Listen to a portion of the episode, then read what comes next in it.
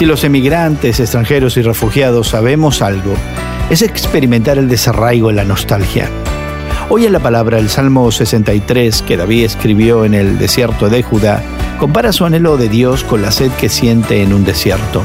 El desarraigo y la nostalgia produce ese caminar por tierra seca, extenuada y sedienta.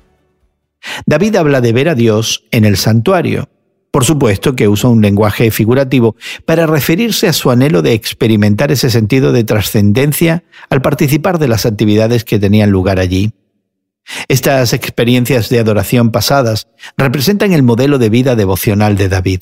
Por eso expresa su intención de alabar y glorificar a Dios con sus labios.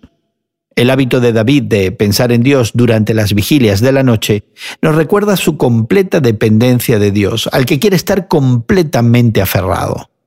Estas imágenes nos dan una pista de algunas de las disciplinas espirituales de David, mencionando tres en particular. Uno, la adoración pública. Dos, la adoración musical. Y tres, la meditación privada sobre el carácter de Dios, incluso durante el descanso nocturno. Estas prácticas no cesaban durante tiempos de dificultad, por lo que David experimentaba la presencia de Dios más intensamente cuando las circunstancias le eran contrarias.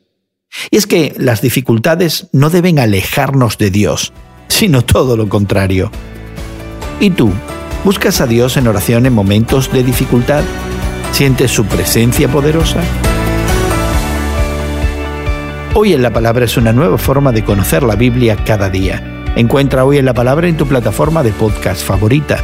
Más información en hoyenlapalabra.org.